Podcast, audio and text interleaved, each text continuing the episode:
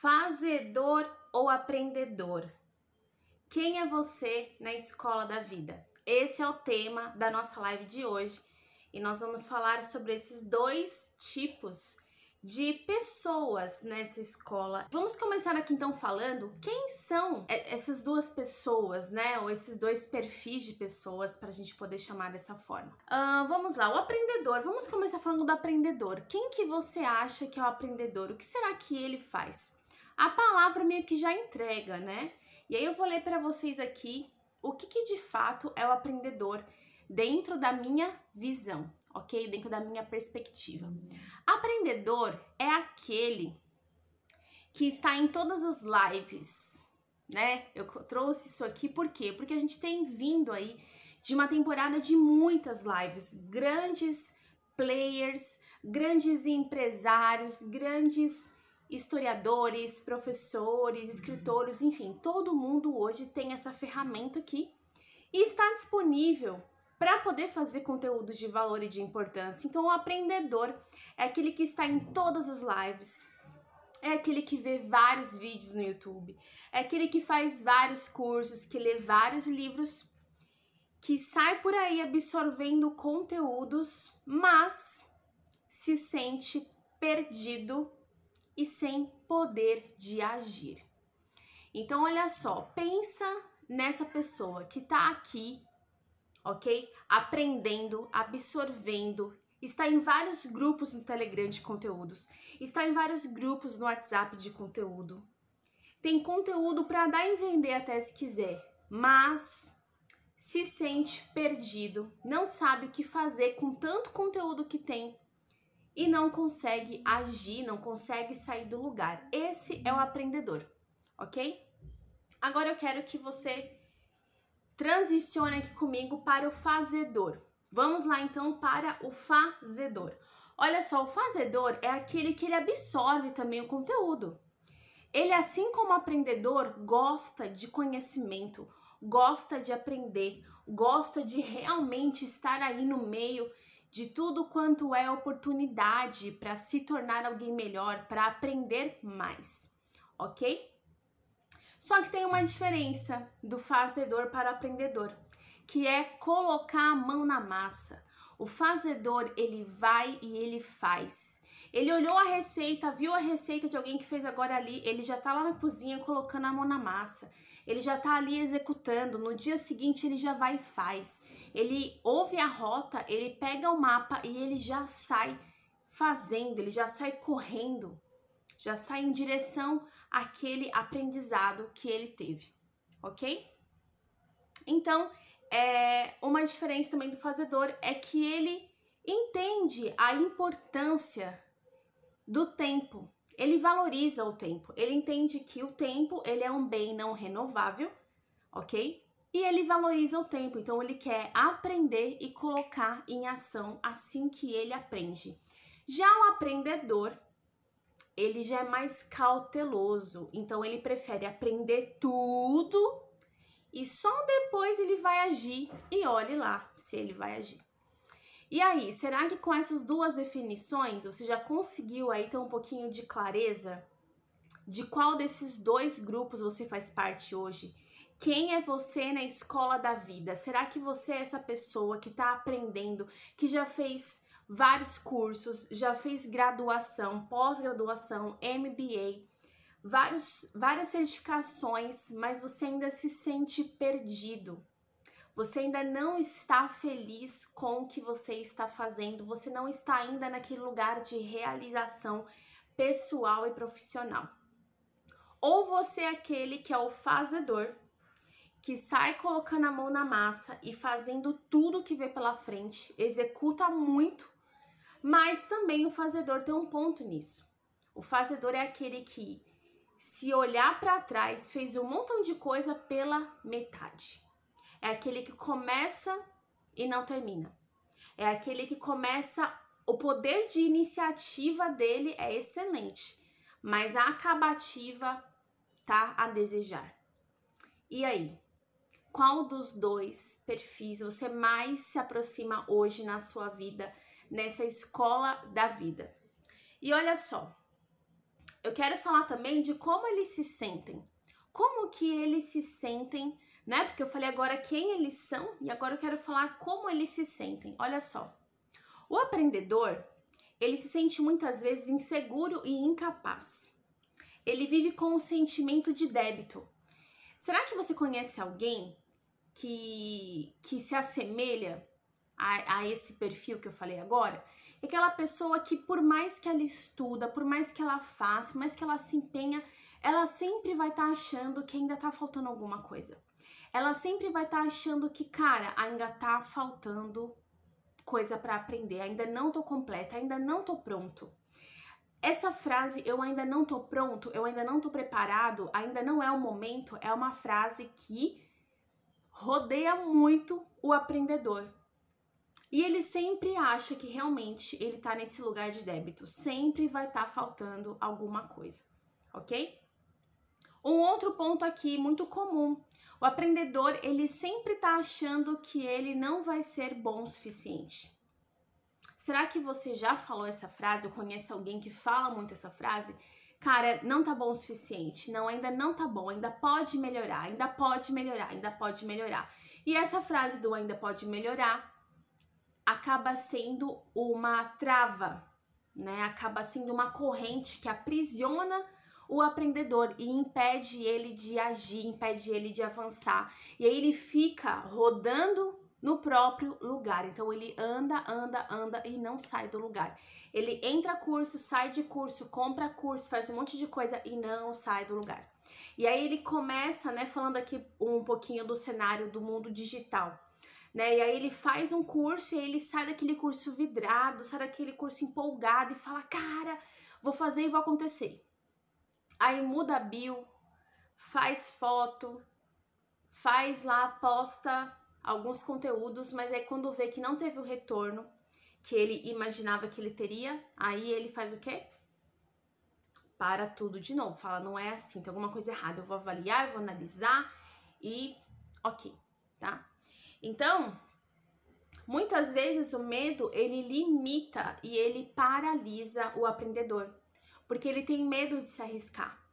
O aprendedor é aquele que ele tem medo de se arriscar. E aí, por conta desse medo, ele, ele tá em busca daquele cenário perfeito, daquele cenário onde todos os erros foram calculados, né? Lembra dessa frase, né? Os erros foram calculados. Então, é, o aprendedor ele gosta né, de planejar, de organizar, de avaliar todos os riscos minuciosos, mas ele esquece um ponto importante aqui. Nós somos seres humanos em evolução, em crescimento. O erro faz parte da nossa existência. Fala aí para mim agora comigo. O erro faz parte da minha existência. Fala de novo. O erro faz parte da minha existência. E aí um ponto que eu quero levantar aqui, qual é o problema do erro? O que que o erro comunica para esse tipo de pessoa que se sente dessa forma ou que está preso nesse lugar? O que que o erro comunica? Será que ele comunica fracasso? Será que ele comunica inadequação, rejeição? infelicidade, humilhação. Porque, gente, ninguém, nenhuma pessoa se paralisa pelo erro por si só, porque o erro é um erro. O erro, ele sempre é uma capinha para alguma coisa muito mais profunda. Por isso que eu sempre gosto de perguntar: o que que o erro está comunicando para você? Quando eu atendo alguma pessoa que fala: "Nossa, eu tô me sentindo assim, assim, assim, porque eu errei". Tá? O que que o erro está comunicando? O que que o erro está comunicando. E quando a gente começa a avaliar isso, a gente começa a entender o que está por trás disso. Por que, que rejeição é uma coisa que incomoda tanto? Por que, que fracasso é uma coisa que incomoda tanto? Ok? Então é importante compreender esse ponto. O aprendedor ele tem várias qualidades e virtudes, assim como o fazedor. Todos nós temos virtudes e qualidades, todos. Todos, fale isso comigo. Todos nós temos virtudes, temos qualidades. Todos. Na mesma medida e proporção que todos nós temos pontos a serem melhorados. todos temos desafios, todos temos pontos a serem desenvolvidos. Todos nós temos. Então não existe aqui o perfil melhor, o perfil melhor. Todos são iguais, ok? E aí a gente tem que avaliar quais são os pontos fortes de um e quais são os pontos fracos de um para poder trazer o que? O equilíbrio. Eu tenho que saber quais são os meus pontos fortes e também quais são os meus pontos fracos.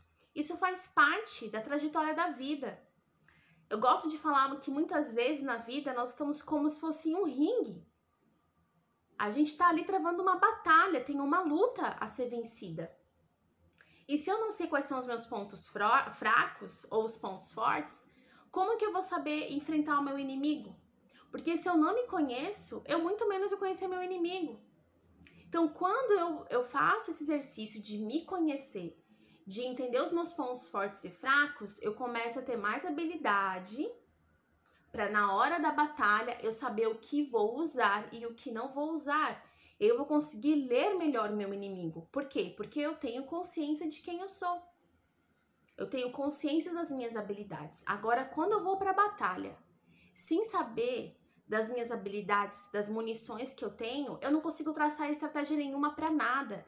E aí eu fico completamente vulnerável à situação. Ok? Então vamos lá, voltando aqui, eu falei um pouquinho sobre como o aprendedor ele se sente. Agora eu vou falar como o fazedor ele se sente. Olha só, o fazedor ele se move em ousadia, sem medo com o aprendedor. Então, o medo pro fazedor é consequência da jornada. Vamos lá, tô com medo, vou com medo mesmo. Ele vai lá com medo. Ele tá sempre em busca de novos desafios. O fazedor tá buscando sempre uma coisa nova para fazer, para se envolver. Ele gosta de aventura. Aquele que adora se aventurar. Então tá lá fazendo, lembra que eu falei? Ele tem um poder de iniciativa muito rápido. É uma pessoa proativa, que gosta de estar tá ali colocando a mão na massa, se envolvendo em coisas novas. Porém, olha só, um ponto.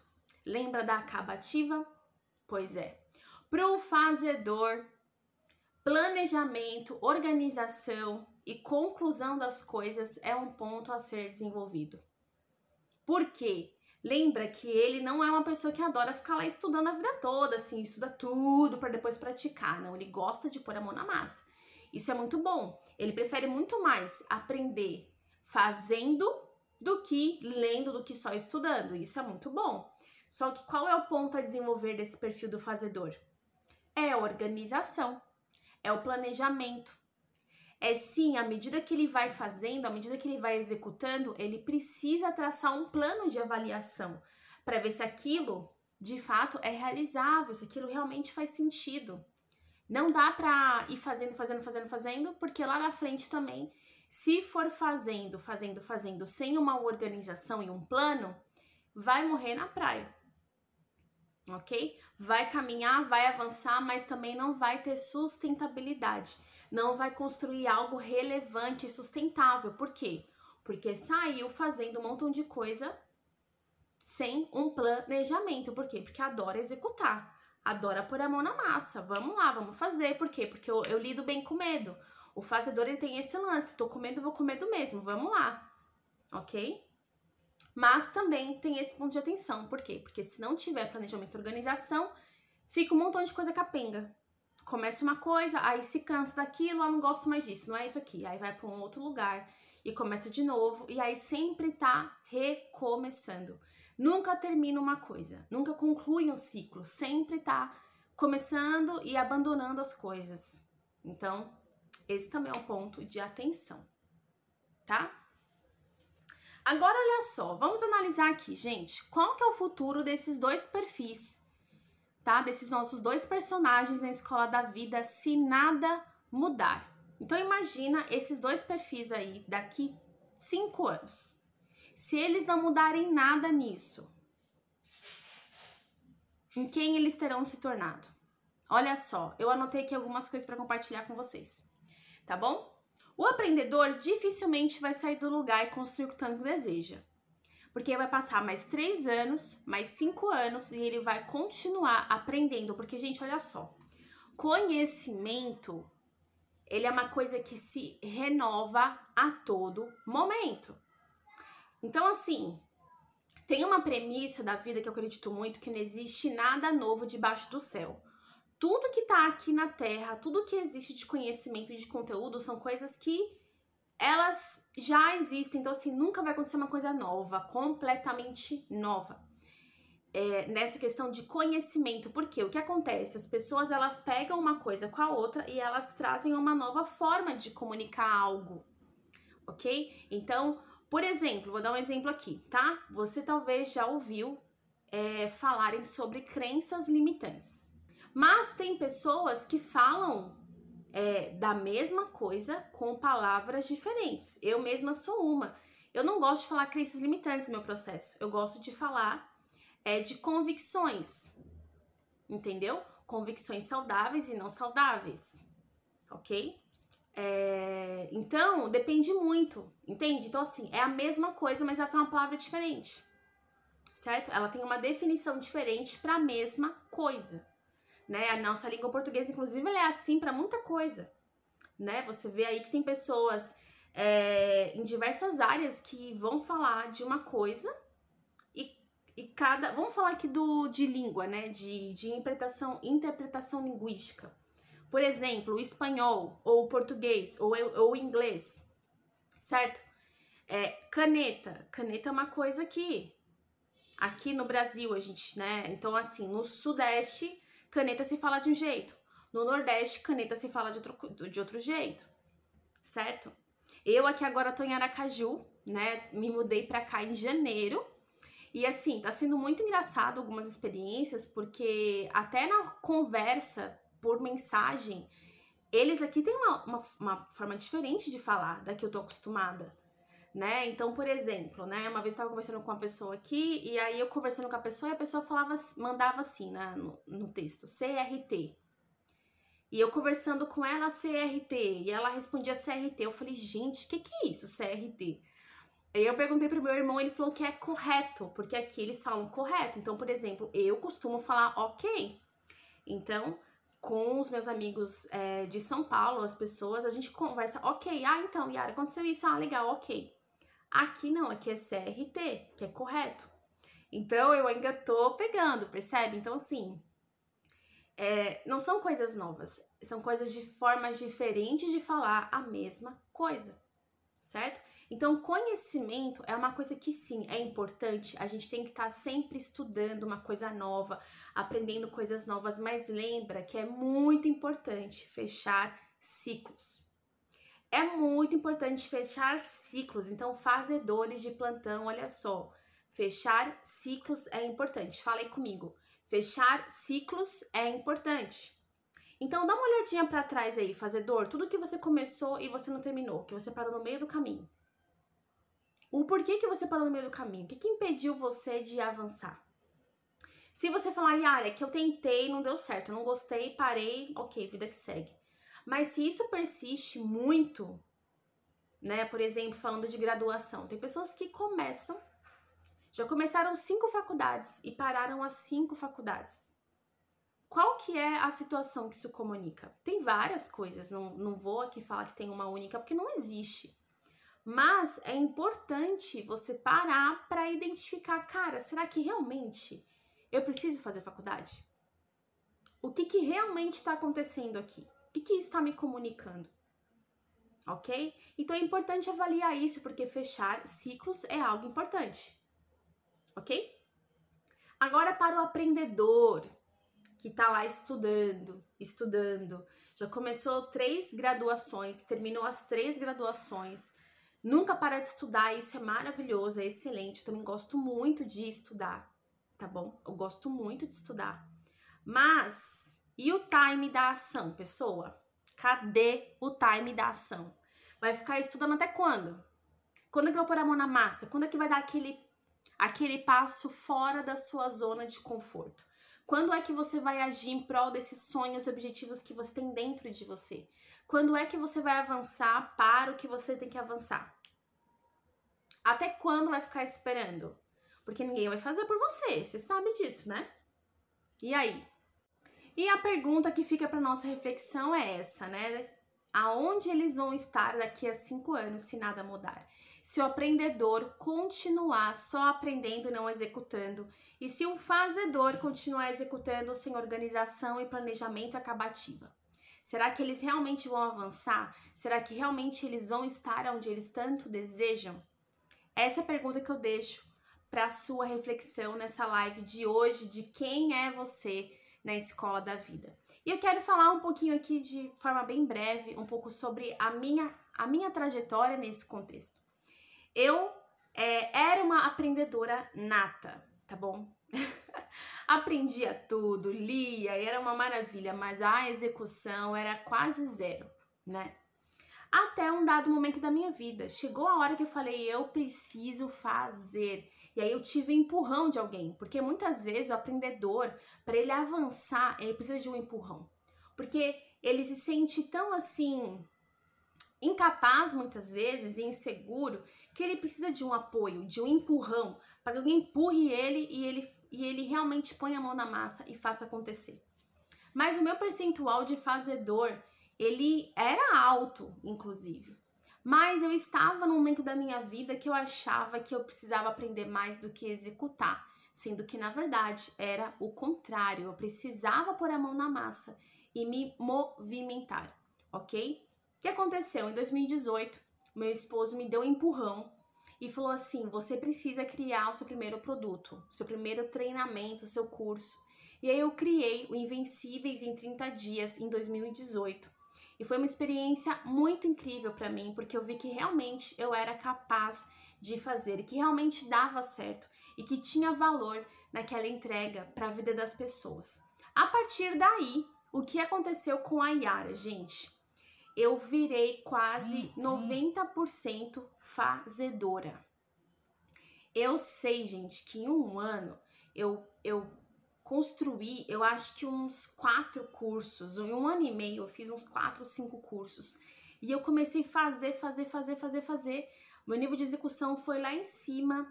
Porém, quando eu parei para avaliar, em 2019 eu parei para fazer uma avaliação, falei, cara, que incrível. Eu fiz um monte de coisa, mas sem planejamento. Eu fiz um monte de coisa, mas e agora? Aonde isso cabe aqui? Aonde que isso combina com isso? E aí eu vi que eu tinha construído quase um, um monstro, né? Quase um Frankenstein, assim, porque tinha um pedaço de cada coisa. E aí eu peguei 2019 para fazer o quê? Para fazer um realinhamento das coisas. E isso continuou em 2020. E aí eu comecei a entender, falei, cara, legal, eu já provei que fazer, que eu sou boa fazedora, eu sou uma boa fazedora. Mas eu preciso do quê? Do equilíbrio. Eu preciso do equilíbrio. E olha que interessante, gente. Albert Einstein tem uma frase que é bem legal, que ele fala que a bicicleta, ela só entra em equilíbrio em movimento.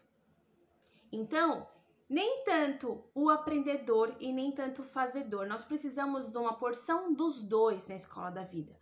A gente precisa entender a hora de avançar, a hora de acelerar mais a bike, a hora de dar aquele sprint final mas também a gente precisa entender a hora de parar, a hora de mergulhar para dentro de si mesmo, a hora, a hora de compreender os cenários e ver realmente em qual ponto eu preciso melhorar, qual ponto que eu preciso estudar, aonde eu realmente preciso investir agora no meu momento.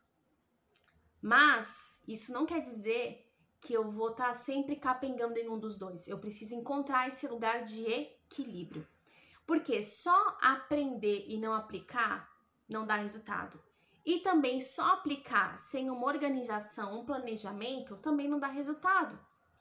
Na verdade, se a gente parar para avaliar, o fazedor ele vai ter um pouco mais de resultado do que o aprendedor, porque ele está em movimento. O aprendedor só está estudando, só está absorvendo conteúdo, não está pondo a mão na massa. O fazedor ele põe a mão na massa, porém, muitas vezes sem organização e planejamento. E aí ele, ele fica com um sentimento igual o do aprendedor, de que eu ando, ando, ando e não saio do lugar. A diferença, se a gente puder colocar aqui a diferença dos dois, nessa questão de andar, andar, andar e não sair do lugar, é que o aprendedor, ele tá fazendo uma caminhada na esteira, vamos dizer. Ele tá fazendo caminhada na esteira, ele tá andando, andando, andando, mas não tá saindo do lugar. O fazedor, ele tá andando ali, na ciclovia, ele tá andando, Só que também ele não consegue chegar no destino final dele. Ele andou metade do caminho, mas parou no meio do caminho.